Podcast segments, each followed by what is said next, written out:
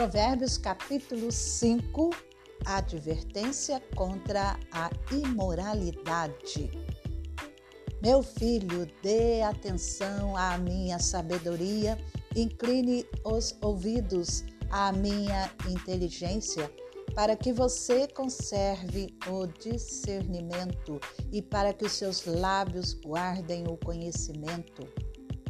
Porque os lábios da mulher imoral destilam mel e as suas palavras são mais suaves do que o azeite, mas o seu fim é amargo como fel e cortante como uma espada de dois gumes.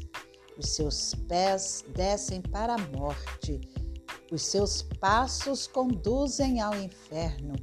Ela não faz plana a vereda da vida, anda errante nos seus caminhos e não o sabe. E agora, meu filho, escute o que eu digo e não se desvie das palavras da minha boca. Afaste o seu caminho dessa mulher. Não se aproxime da porta da casa dela, para que você não dê a outros a sua honra, nem a sua vida a homens cruéis para que os estranhos não se fartem dos seus bens e o fruto do seu trabalho não acabe em casa alheia. No fim de sua vida você ficará gemendo quando a sua carne e o seu corpo se consumirem. Então você dirá: Como foi que eu pude odiar o ensino? E por que o meu coração desprezou a disciplina?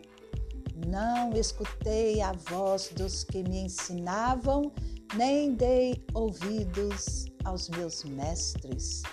Quase caí em ruína completa no meio da congregação reunida. Beba a água da sua própria cisterna e das correntes do seu poço. Por que você derramaria suas fontes lá fora e os seus ribeiros de água pelas praças? Que sejam para você somente, não para os estranhos que estão com você. Seja bendito o seu manancial e alegre-se com a mulher da sua mocidade, corça amorosa e gazela graciosa que os seios dela saciem você em todo o tempo, embriague-se sempre com as suas carícias. Meu filho, por que você andaria cego atrás de uma estranha e abraçaria os seios de outra? Porque os caminhos do homem estão diante dos olhos do Senhor e ele considera todas as suas veredas. Quanto ao ímpio, as suas iniquidades o prenderão e com as cordas do seu pecado será detido. Ele morrerá pela falta de disciplina e pelo excesso de sua loucura, sai cambaleando por aí.